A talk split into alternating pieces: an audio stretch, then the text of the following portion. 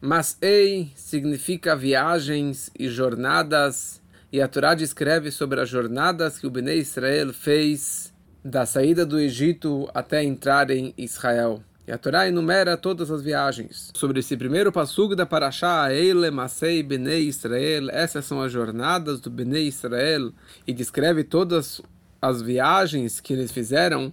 Então, vários comentaristas eles perguntam sendo que a Torá está descrevendo os lugares aonde que eles pararam e acamparam durante toda a viagem. Então, na verdade, o mais importante seria descrever não a parte, não o nome da viagem, ou seja, a viagem que intercala os acampamentos, mas a Torá deveria descrever e focar e, e, e dar a ênfase dos lugares aonde que eles acamparam. Eles acamparam aqui, acamparam ali e acamparam ali, ou seja, eles descansaram da viagem. Eles acamparam aqui, depois viajaram e acamparam ali, ou seja, a Torá deveria enfatizar as Hanayot, aonde que eles Hanu, aonde que eles pararam e acamparam durante os 40 anos, e não enfatizar quais viagens que eles fizeram. Se a gente pudesse falar, tipo, qual avião que eles fizeram? É, vou, vou enumerar todos os voos que eu fiz. O importante não é os voos, o importante é onde que eu fui. Cada lugar, cada cidade, cada país que eu estava passeando e acampando e pernoitando. Então a Torá deveria escrever Bnei Israel. Esses são os acampamentos do Bnei Israel. Esses são os lugares onde, onde que eles pararam e descansaram.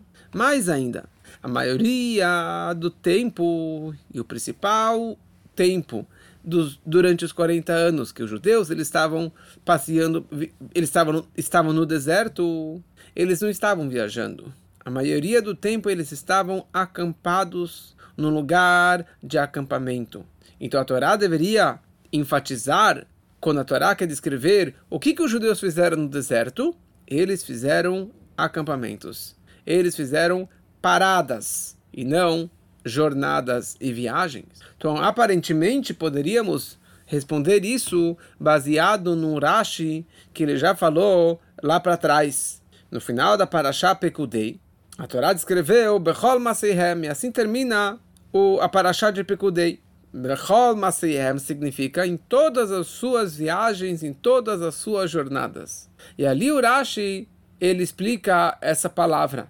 E o Rashi fala o seguinte: Makom Haniatan Avhu Karui Masa. O local onde eles acamparam também é chamado de viagem. E assim também, fala o Rashi, Elemasei, ele descreve a nossa paraxá, Elemasei, essas são as viagens. Por quê? Explica o Rashi, por que você chama o acampamento de viagem? Lefishim makom, pois do local onde eles acamparam, eles voltaram e viajaram. Ou seja, da onde que eles estavam acampados, eles continuaram a sua viagem. E por isso tudo é chamado de uma viagem só. Ou seja, que a palavra masei representa os dois assuntos. Tanto o lado de vaisu, de viagem, e tanto o lado que eles acamparam. Então, isso que o Rashi falou lá para trás, na Paraxá, no final da Paraxá Pekudei. Mas, bonita essa explicação, mas sobre isso tem uma pergunta. Porque Makom Haniatam, o local onde eles acamparam, é chamado de Massá, de viagem, porque do acampamento eles voltaram e viajaram. Mas falou, Rebbe, deveria ser ao contrário. Qual é o objetivo? O objetivo é o Vayahanu que eles acamparam.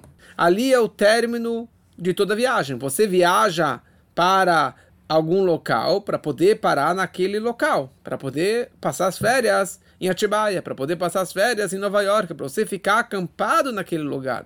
O objetivo da viagem é para chegar naquele acampamento. Então deveria ser ao contrário, que a viagem deveria ser contida no acampamento e não o oposto. O mais importante é o acampamento. Então tudo deveria ser chamado, essas são as viagens. Bechol, desculpa, essas são os acampamentos. Bechol Haniotam. Em todos os seus acampamentos, e a viagem faz parte do acampamento. A viagem faz parte do, da, do acampamento e não ao contrário. Mais ainda, apesar que a palavra massá pode ser que ela inclua dentro de si a palavra haniá, a palavra acampamento, mas a ênfase principal do nosso assunto é os acampamentos. Então a Torá deveria enfatizar o local do acampamento. Rebbe começa a explicar o seguinte: podemos explicar que o objetivo do Vaisu e do Vaihanu, da viagem e do acampamento, era para poder chegar em Eretz Israel. O objetivo não eram as paradas, os acampamentos, e sim a viagem, a próxima viagem, que ele está então se aproximando de Eretz Israel. Ou seja, cada viagem, cada passo a mais que eles davam, eles estariam mais próximos de Eretz Israel. Então por isso o acampamento também é chamado de viagem, porque o acampamento não era um objetivo per si, e sim um intervalo e uma parada, um descanso para poder continuar mais um passo e do acampamento voltar a viajar, Hazru, Venassu, voltaram e viajaram em direção a Eretz Israel. Então por isso que eu desconsidero a parada, o acampamento, a Hanayá, porque todo o objetivo é para poder chegar em Eretz Israel. Então por isso que a Torá enumera Eilemasei, essas são as viagens. Mas ainda o Rebbe não está satisfeito, isso aqui não está tão um, claro essa situação. Porque o fato que a Torá descreve Eilemasei numa linguagem no plural, mas ei, essas são as viagens. Então nós entendemos que a Torá não está querendo descrever o lado que tem em comum entre, toda, entre todas as viagens. Quer dizer, não estou falando essa é a jornada para chegar em Israel. Uma jornada. A Torá descreve no plural. Essas são as viagens, as jornadas. E sim, a Torá está falando cada viagem é uma viagem independente. Cada viagem tem a sua especialidade. Cada viagem foi por um outro, foi por um outro lugar Aqui nós paramos, aqui discutimos, aqui o povo reclamou, aqui o povo foi castigado e assim por diante. Mas uma linguagem no plural, e sendo que a diferença entre cada viagem não é a viagem em si, e sim o local onde eles estavam acampados. Porque a viagem é a mesma. Levantaram o voo ou levantaram a caravana e continuaram a viagem pelo deserto. A diferença é o acampamento isso aconteceu neste local, isso aconteceu naquele local, aqui reclamaram, aqui receberam, aqui receberam a Torá, aqui foi isso, aquilo foi aquilo. Ou seja, a, a, a ênfase da diferença entre todas as viagens é o local do acampamento. Então, ou seja, o ponto aqui não é a viagem para Israel, porque está numa linguagem plural, e sendo que está numa linguagem plural, a diferença entre todas as viagens é baseado no acampamento, na parada, e não no local para onde o local de destino. E aqui o Rebbe traz Torata Baal Shem Tov, uma explicação linda, famosa do Baal Shem Tov, que ele fala que Eile Masei Bnei Israel, essas são as jornadas de Bnei Israel, que as 42 viagens que Bnei Israel fizeram, isso também existe na vida de cada Yehudi, durante toda a sua vida. Fala a Torá, Asher Yatsum Eretz Mitzrayim, que eles saíram do Egito. A primeira viagem foi a saída do Egito, que isso na vida de uma pessoa representa o nascimento dela. E depois, durante toda a sua vida, ele vai ter 42 viagens, até que ele vai chegar na terra prometida, Eretz Hachaim Elyoná, a terra da vida suprema, ou seja, chegar até o Ganeden, até o final da vida. E o Baal Shem Tov, ele fala o seguinte, que durante as 42 viagens, tiveram viagens com nomes ruins, nomes pesados. Por exemplo, Kivrot Hatava. Kivrot Hatava, a tradução literal seria o enterro do desejo. Que ali teve Kavru etaam mitavim, que foi enterrado o povo que tinha muito desejo, que aquele povo que pediu pela carne, eles acabaram morrendo por causa da carne. Então explica o Baal Shem Tov que isso, Kivrot Hatava, representa um nível de Chokhmah, de sabedoria. Porque uma pessoa que atinge um nível de Chokhmah, então ele acaba enterrando seus desejos. Ou seja, de tanta Chokhmah e de tanto apego com Hashem, então ele acaba, na verdade, anulando e matando ou enterrando os seus desejos e prazeres materiais. Então explica o Baal Shem Tov que todas as viagens da vida de uma pessoa, de um Yehudi, são Bechinot Kedoshim Veteorim. Todas são sagradas e puras. mesmo aquelas viagens que o Yodi se comportou contra a vontade de Hashem, a viagem por si só é uma viagem que do chá uma lá uma lotramot. Elas são viagens sagradas de um nível muito elevado. Então essa ideia do kivrot atavá significa que batel mimenu kol atavod mirov dvikuto que ele enterrou os seus desejos, ou seja, ele anulou todos os seus desejos de tanto, tanto apego que ele tinha por Hashem, que essa pessoa tem por Hashem. Então, não somente que na prática ele não tem prazeres e desejos, mas ele enterrou os seus desejos. Ele não tem nenhuma shaykhud, nenhuma ligação mais com Tavot, com desejos materiais. Então, baseado nessa explicação do Boshantov, a nossa pergunta fica maior ainda. Porque a Torá descreve Eile Masei, essas são as jornadas. Porque, baseado no que explicamos agora, a ênfase mais forte é o acampamento. Ou seja, as várias paradas, os vários estágios e níveis do Avodat Hashem de cada pessoa, de cada Yudi, um acima do outro. Que a pessoa ela vai avançando e crescendo durante toda a sua vida. Então, de novo, a ênfase e a Torá deveria chamar isso de Ele Haniot e não Ele Masei. E o Rebbe começa a explicar o seguinte. Na nossa vida, já que explicou que Ele Masei representa a jornada da vida da pessoa. Então, a ordem correta da vida da pessoa seria que ele sempre esteja no estágio de Masei. Ou seja, que ele seja um Mehaler. Mehaler é um andante, uma pessoa que anda, que caminha. Como a Hassedut explica a diferença entre Amidá e Hilur, parado e caminhando. Porque Omdim representa os anjos. Os anjos eles são Omdim. O que, que representa Amidá? Uma pessoa que ela está parada no mesmo lugar. Mesmo que ela está andando, mesmo que ela está subindo de nível, mas é uma subida be'erer, proporcional ao nível que ele estava antes. Ou seja, o segundo degrau tem uma comparação e uma ligação com o nível anterior, com o degrau anterior. Ou seja, ele não se desprendeu totalmente, ele não saiu totalmente do nível anterior. Isso quer dizer amidá. Então, não somente que é uma pessoa que ela está estacada, presa e parada no mesmo lugar, mesmo que ela esteja avançando, mesmo que ela esteja andando, subindo degraus, ela continua parada porque ela não pulou, ela não saiu, não se desprendeu do acampamento de onde ela estava, no nível que ela estava antes. Hilur mehalchim, uma caminhada representa que ele está subindo e avançando, shelob erer, desproporcional, ou seja, um nível muito além do nível anterior. Ou seja, que ele sai totalmente do nível anterior.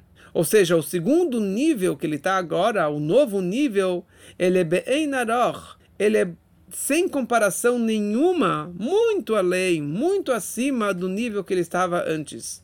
Ele saltou para um nível muito maior, desproporcional ao nível anterior. Por exemplo, alguns exemplos. Você tem vários níveis de Talmidim, de Chachamim, um maior do que o outro. Mas você tem um nível Sheloberer, assim, um nível de um, de um Talmid para um outro desproporcional, sem comparação. Por exemplo, quando ele, ele recebe o Asmichá, ele vira um Rav, então ele deu um salto. Ele virou um Dayan, ele virou um juiz, ele deu um salto enorme. E mesmo nisso tem vários e vários níveis. Outro exemplo. Esser Kedushot Hen. Existem 10 Kedushot é, sobre o mundo até o Kodesh HaKodashim. E cada uma dessas 10 Kedushot uma é maior do que a outra. Mas existe uma Kedushá que é Loberer, sem comparação, desproporcional ao nível anterior. Por exemplo, quando a pessoa ela vai para o Ganeden, ele deu um salto enorme. Não tem nada a ver com a Kedushá que ele estava aqui no mundo. E mesmo no Ganeden existem vários níveis de Ganeden. Tem Ganeden inferior, tem o Ganeden superior, até subir, subir, subir, subir, subir. E cada vez é um salto desproporcional ao salto anterior. E essa que é a ideia de Eilemasei. Essas são as jornadas. A Torá quer enfatizar que um judeu ele não pode ficar acampado.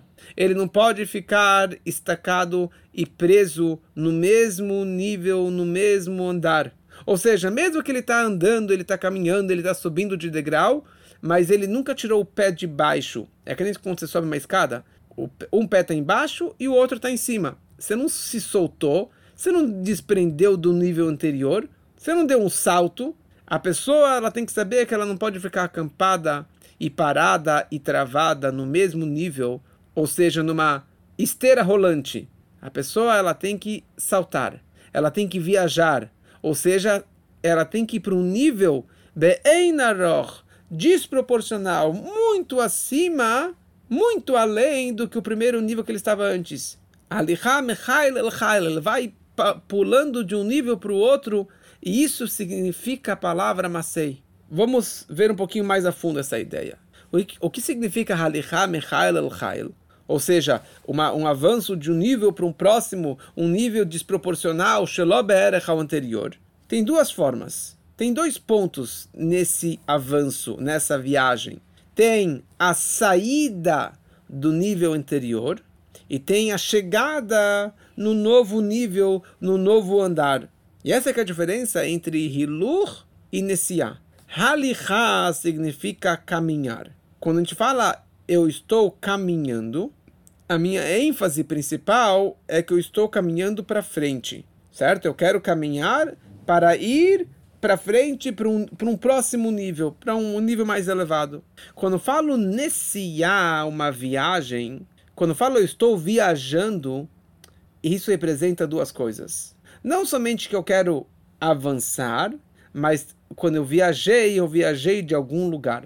Eu saí de algum local para viajar para um outro local. Ou seja, eu saí, me desprendi, me soltei da onde que eu vim como a Torá descreve 40 vezes, 42 vezes nessa paraxá, vai sume. Eles saíram deste lugar e foram para o próximo lugar. Nissa venelecha. Vamos sair desse lugar, vamos viajar e vamos chegar para o próximo nível. Essa é a ideia que a Torá enfatiza com a palavra vaisal. Por isso que em alguns lugares na Torá, a palavra nissa, viajar, representa akar. Akar quer dizer arrancar. Por exemplo, existe a palavra Hesachadat. Hesachadat significa esquecer de alguma coisa, esquecer de algum assunto. E essa é, é a ideia. Hissia dató, hissia também, tá, em vez de hissia, heser, com het, está escrito com a letra ain, quer dizer, viajou a cabeça. O cara está voando, né? Voando quer dizer que ele se desprendeu da onde que ele estava antes. Ele se perdeu o, o, o pensamento da onde que ele estava antes. Ou, por exemplo, sobre a lei de Tfilim. A pessoa está com Tfilim, ou ela tirou o Tfilim, tem um problema de Hesahadat, que ele esqueceu, ele se desprendeu do Tfilim. Como que a pessoa ela perde a ligação com o Tfilim? Quando que ele bate para furado, kalut, rosh, gargalhada, etc. Então ele acaba, na verdade, se desprendendo da kavaná do tefilim, ele precisaria fazer uma outra brachá. Mas a pessoa ela está o tempo todo é, com reverência para Hashem, e ele não se desprendeu do tefilim, apesar que ele está trabalhando, fazendo outras coisas, mas isso um, não é chamado de sahadat. Enquanto que ele está com reverência, ou seja, que ele que ele está com o tefilim sobre si ele, e está pensando em Hashem, mesmo que ele não está pensando no tefilim, mas ele não se desprendeu do tefilim. Então ele não precisa fazer a brachá. Mas a pessoa ela está pensando besteira, falando besteira, ou seja, coisas que são opostas ao tefilim, isso é chamado hissia dató, hissia hadat, ou seja, que ele se desprendeu e esqueceu do tefilim, então ele precisaria então novamente fazer uma brachá. Então essa que é toda a ideia de nessiá, de masei, de viagem. Viagem significa que você saiu de um lugar, você se desprendeu de um lugar para ir para um outro local. E é isso que a Torá está descrevendo. Essas são as jornadas que Bnei Israel saíram do Egito.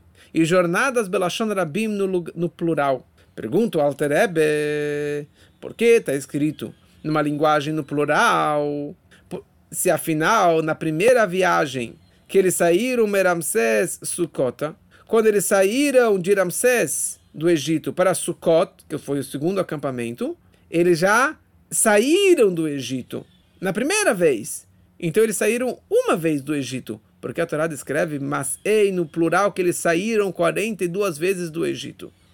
Explica o Altarebe que Mitzrayim vem da palavra Metzar Vegvul, Egito significa aperto e limite. Então, enquanto que a pessoa não chegou no Israel, enquanto que eles não cruzaram o Yarden Yerechó, o Jordão, eles ainda estavam cada vez mais saindo do Egito, dos limites e das, dos bloqueios físicos e espirituais do Egito.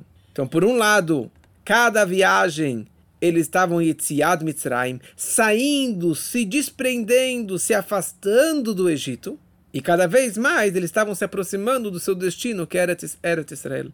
Então essa é a ideia de Masei. Masei representa as duas ideias, se desprender do passado e se conectar com o próximo passo. Mas Masei representa uma viagem que cada viagem, cada jornada é um salto desproporcional, é um desapego ao nível anterior. E é por isso que a Torá descreve Masei, viagens e não acampamentos. Porque como falamos antes, Haniyot, acampamento, ou Omdi, uma pessoa parada, se eu falar acampamento, então a pessoa ela não se elevou, ela não se desprendeu, ela não saiu do Egito, porque ela está parada. Então ela saiu de um nível para o próximo, de um degrau para o próximo, mas é um nível proporcional, conectado com o anterior. A pessoa, Bene Israel, precisavam, e assim também, cada um na sua vida particular. Você tem que sair totalmente de Mitzrayim, dos limites de Mitzrayim, de cada acampamento ou seja, cada vez ele está saindo de um limite maior, ele está se desprendendo de um aperto maior, mesmo em níveis de Kedushá. Você não pode ficar parado e travado em nenhum nível, em nenhum degrau. Você não pode falar Haniot, acampamentos, porque todo o propósito é eles pararam para subir de novo. Eles pararam para viajar de novo. Hazru venasu porque cada parada, cada acampamento, o propósito é o salto, é o próximo salto. Eles descansaram um pouquinho para poder saltar mais alto. Como uma pessoa que ela quer saltar alto, ela tem que se agachar. Então você se agacha para saltar. Eles paravam para viajar. O propósito da viagem é o desprender do passado, desprender do Egito, desprender das nossas limitações particulares. E é sabido também o que o Alter Eber explica no Likutei Torá, que as 42 viagens no deserto representam a época do galuto, do nosso exílio, do que o Bnei Israel está no Midbar Hamim, no deserto dos povos, no deserto do mundo do galuto. Então, aparentemente, nós estamos no galuto, nós estamos acampados no deserto, e é uma iridá, é um galuto, é uma descida, é um, é um, é um exílio. O, o, fato é que nós estamos hoje no Galut, estamos presos há dois milênios no Galut, estamos no Midbar Amim, e principalmente nos acampamentos que deixaram Hashem nervoso, os lugares onde pecamos, os lugares onde falhamos. Então, com certeza que isso aqui é uma descida. Mas apesar disso, a Torá chama isso de Masei, a jornada do Galut, a viagem no deserto do Galut. Que isso representa que tudo faz parte da subida, tudo faz parte da jornada e de uma elevação cada vez maior. Por que isso? Porque é sabido que toda a Kavaná e o objetivo da descida de Iridat Galut, a descida do exílio, é para podermos chegar na Geulah, na grande redenção, ou seja, Letzorech Aliyah. E somente através dessa descida que a pessoa consegue chegar na maior subida. Que essa é a transformação da escuridão em luz. Só você descendo que você consegue subir mais alto. Só com uma, quanto maior a escuridão, quando você transformar a escuridão em luz, a luz vai ser muito mais poderosa. Então agora nós entendemos que a descida no Galut faz parte da subida e do objetivo para chegarmos no Yarden Yerechó, no Jordão.